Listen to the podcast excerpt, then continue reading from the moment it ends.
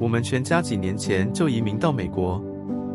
去年乌克兰战争爆发时，我清楚地感受到神呼召我回乌克兰，尽我的所能为同胞提供帮助。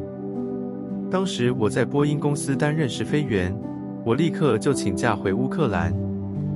由于大部分生活费都是用我的薪水支付的，因此当我告诉妻子说我要请无薪假去乌克兰时，她问我：“那我们要如何过活？”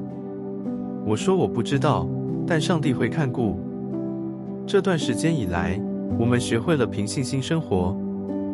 神是信实的，他为我们提供了资金来支付我们的生活费，我们一直没有缺乏。赞美神！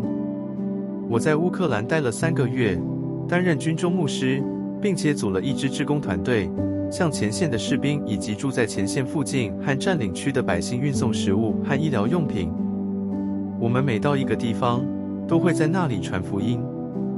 后来，我儿子也受到神的呼召回乌克兰，在那里待了五个半月，昨天才回到家。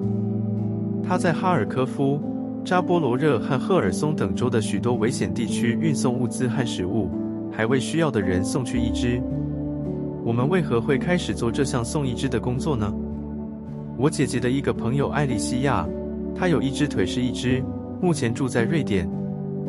他祷告求问神，他能为乌克兰做些什么？上帝为他开了一扇门，他从一些西方的组织收到价值约六十万美元的大量义肢，要送给因战争失去手臂或腿的乌克兰人。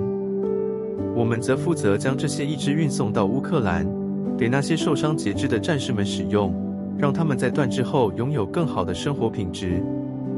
一些装了我们送去的义肢的年轻男女也接受了主耶稣。最近，我们邀请了十二名乌克兰男性军人来美国休养。